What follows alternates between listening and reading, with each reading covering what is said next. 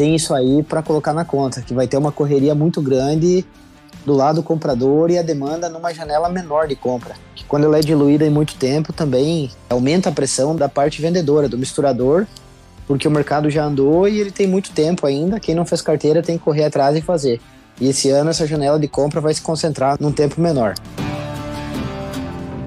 Este é o IagroCast, o podcast cultivado com as melhores informações do mercado de fertilizantes.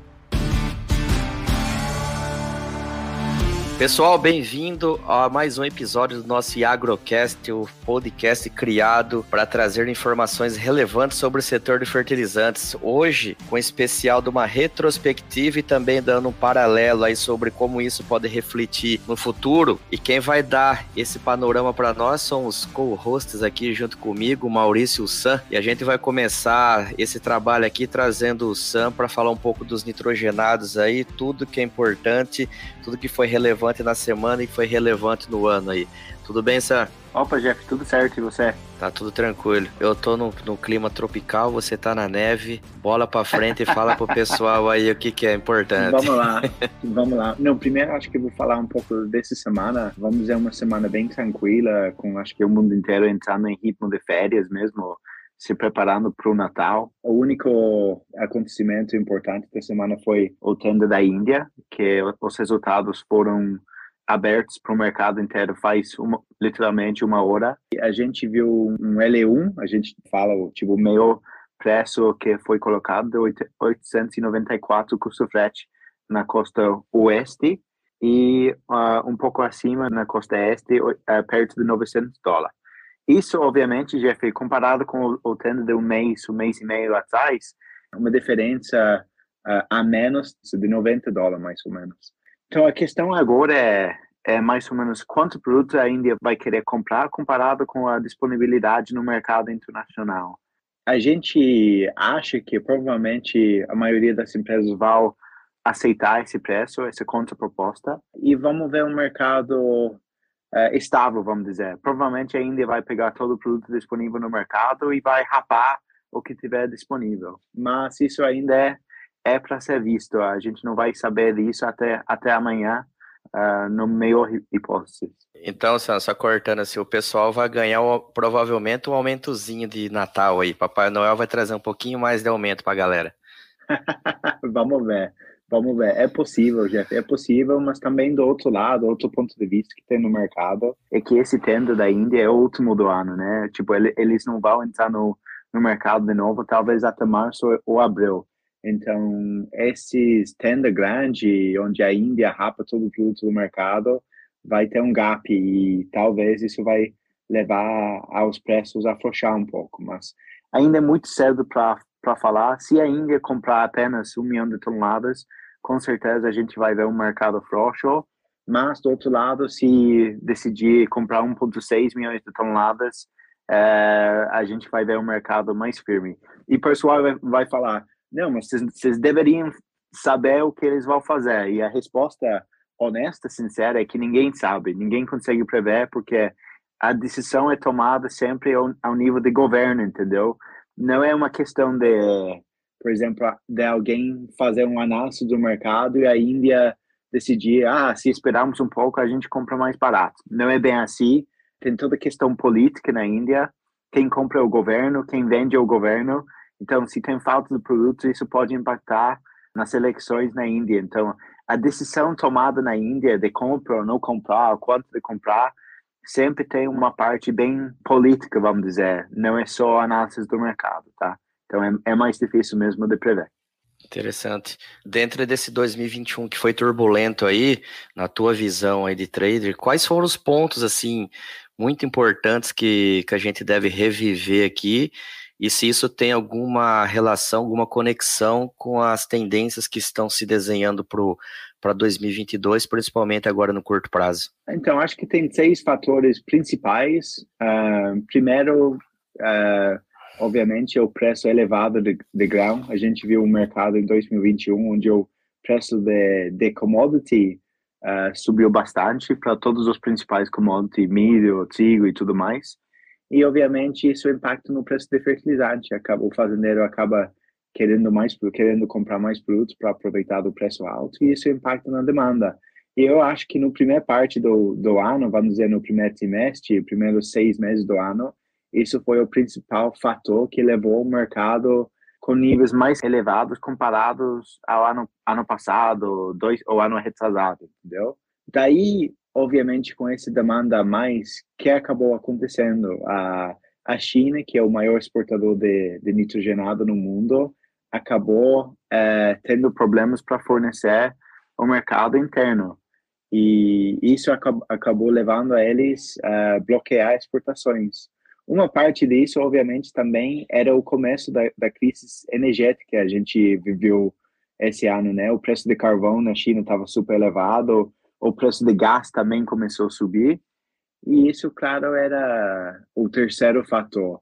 Então, China saindo do mercado, ou, supply and demand, a procura e demanda do mercado de nitrogenados apertou drasticamente, porque eu ia te dizer que no, no, no começo de, de 2021 a gente enxergava o mercado sempre com um pouco mais supply que, que demanda, né?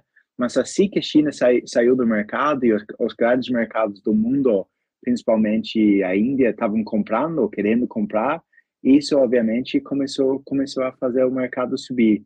E além disso, obviamente, o que a gente viu era, era esse preço, esse forte subida de preço de gás, que obviamente impacta diretamente no custo de produção de todas as fábricas de ureia do mundo.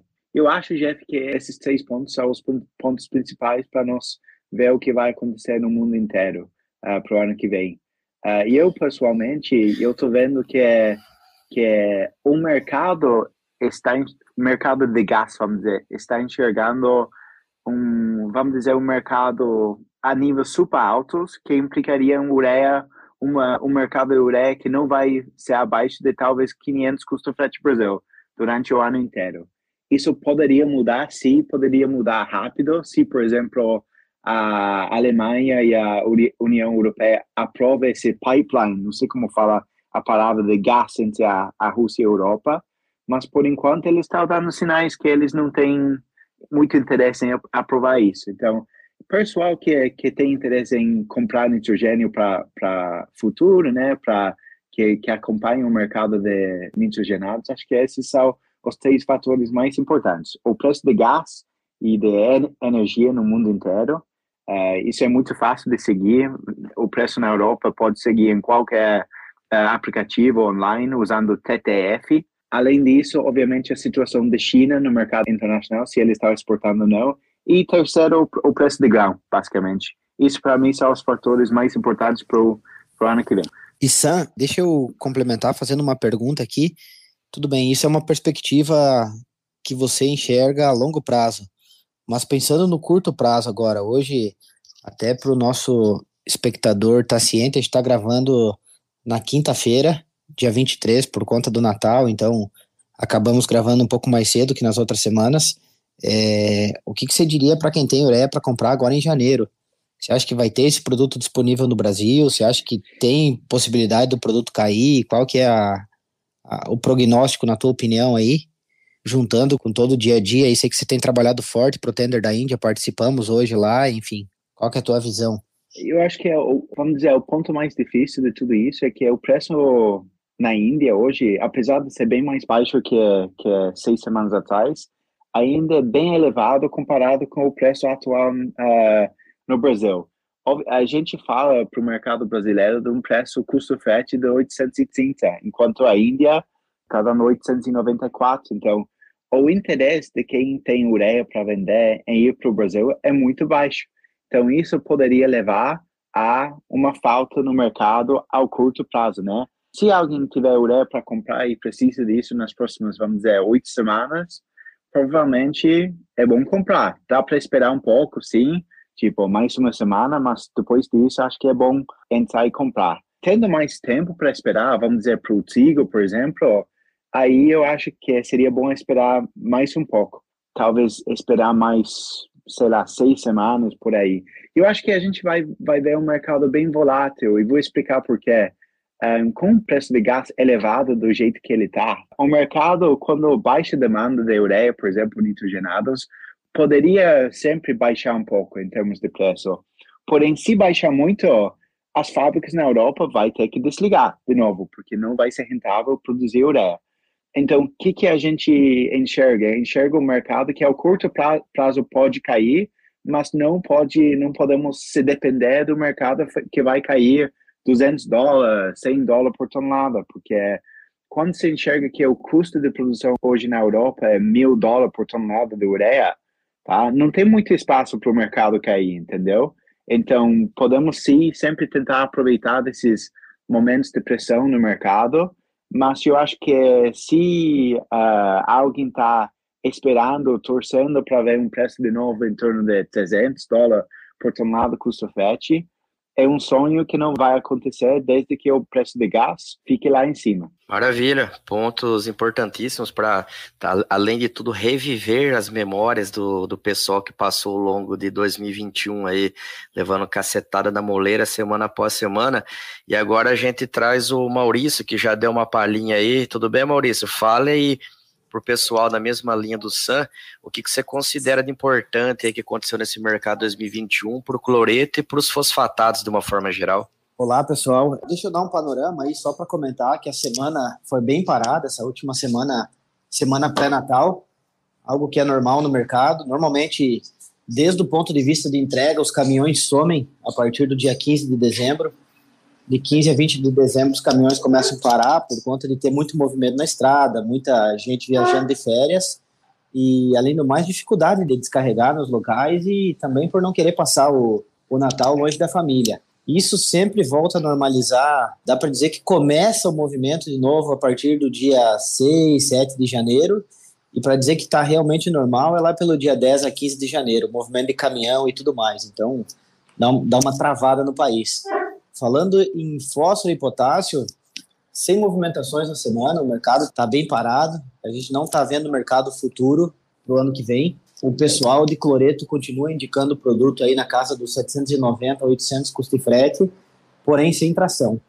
E também muita gente que teve problema com cloreto no, no decorrer de 2021 começou a receber o produto, então acaba que está longo. Então tem pouco interesse em compras novas porque está recebendo o cloreto que já foi comprado em 2021 e acabou tendo que comprar duas vezes para honrar a entrega devido a atrasos de entrega e problemas devido à logística e sanção. É, o pessoal na Bielorrússia continua enfrentando sérios problemas em relação às sanções dos Estados Unidos.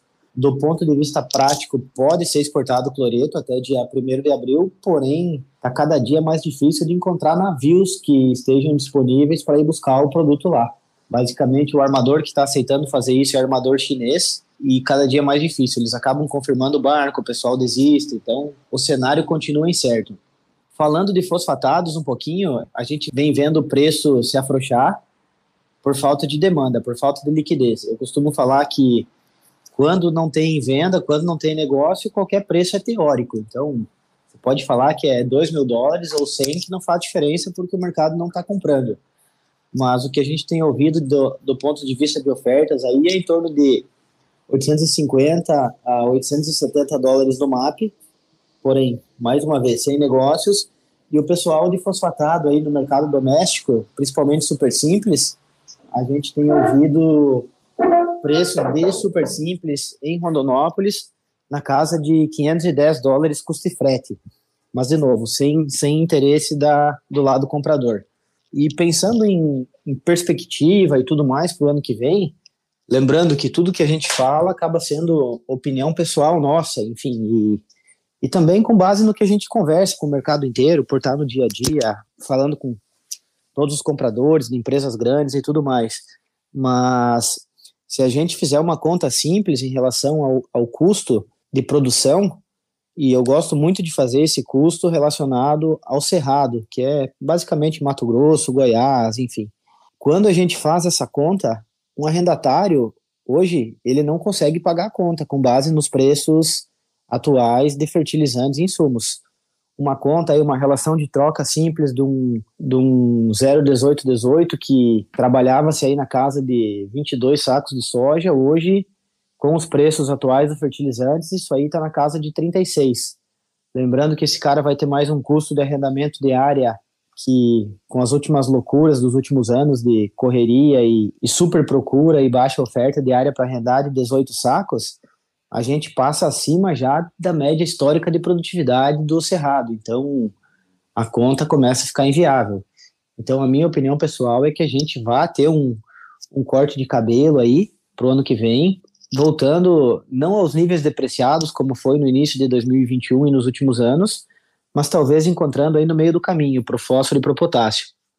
Lembrando que decisões governamentais, que quando o governo faz qualquer coisa não é uma mão, é uma pata, então, isso aí pode, obviamente, variar também.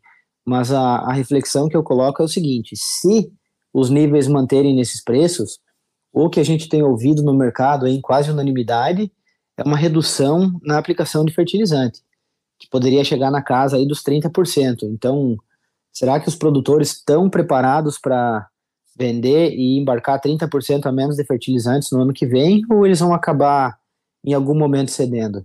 E é aquela história que não, não é um jogo combinado. Então todo mundo vem, ah, vamos ficar firme, vamos ficar firme, porque a margem é boa, porque o produtor está cheio de dinheiro, ele ganhou dinheiro demais esse ano, o produtor de fertilizante, o dono da mina. Mas no momento que um quebra e abaixa o preço, isso acaba virando um, um efeito cascata no mercado, por um comportamento humano de ninguém querer ficar fora e ninguém querer perder o market share. Então vai ser um jogo interessante para esse próximo ano aí. É isso aí, pessoal. E também para relembrá-los, para quem quiser ter um entendimento um pouco maior das ferramentas, das técnicas, do que é possível não fazer com essa racionalização de fertilizantes, caso precise fazer nesse 2022, nós temos dois episódios gravados aí, um com Emerson Borg e o outro com Ellison Mota, tratando justamente desses temas aí de um uso mais eficiente ou racional dos fertilizantes. E a gente vai chegando ao fim aqui desse episódio e aproveitar, né, como o Maurício disse, a gente gravando aqui no dia 23 do 12, desejar a todos os nossos ouvintes aí um Feliz Natal, um próspero Ano Novo e que 2022 seja de muito trabalho e saúde, principalmente para todos nós. Para você, Maurício e Sam, também para toda a família, um grande abraço, um Feliz Natal aí. Opa, um Feliz Natal para todo mundo aí, para todos os nossos ouvintes. Antes de me despedir aqui, só mais um, uma observação que eu acabei esquecendo de falar. E um ponto bem importante para colocar nessa conta para o ano que vem é o fato da não antecipação do mercado esse ano, que também pode gerar alguma correria aí e ajudar a manutenção de preço, não manutenção no nível que está, mas enfim, trazer alguma distorção, que é o fato do mercado não ter se antecipado. Quando a gente olha para o ano passado, nessa mesma época de dezembro, a gente talvez em algumas áreas do Brasil tinha 80, 85% do mercado já vendido, já, já comercializado em soja e comprado o fertilizante para plantar. E esse ano, devido a esses altos preços e a tudo que vem acontecendo, talvez nessas áreas que ano passado tinham 80, 90%, hoje a gente vai ter cerca de 10 a 15. Então, tem isso aí para colocar na conta, que vai ter uma correria muito grande do lado comprador e a demanda numa janela menor de compra. Que quando ela é diluída em muito tempo, também aumenta a pressão da, da parte vendedora, do misturador, porque o mercado já andou e ele tem muito tempo ainda. Quem não fez carteira tem que correr atrás e fazer. E esse ano essa janela de compra vai se concentrar numa, num tempo menor. É, fora isso, muito obrigado a todo mundo aí por esse ano. Desejo a todos os nossos ouvintes aí um bom Natal, um bom final de ano e que 2022 seja mais um ano iluminado e abençoado. Aí. A agricultura, graças a Deus, nos proporciona muita oportunidade, muitos desafios e que seja mais um ano desafiador e de, de muito crescimento, que a gente consiga manter isso aí e continuar prosperando aí, levando grão para alimentar o mundo inteiro. Pessoal, então, vamos encerrando aqui mais um episódio e para a gente não deixar de esquecer, né? Vai lá, segue o arroba iagro.brasil, também vai lá no site www.iagro.com.br, faça o seu cadastro e receba semanalmente os relatórios da CRU, né, uma das mais importantes revistas de informações sobre fertilizantes do mundo de forma inteiramente gratuita. Um abraço, pessoal. Abraço, Jeff. Tchau. Abraço. Tchau, tchau. IagroCast é o podcast da Iagro, a sua plataforma online de compra e venda de fertilizantes. Acesse agro.com.br, cadastre-se e encontre as melhores oportunidades.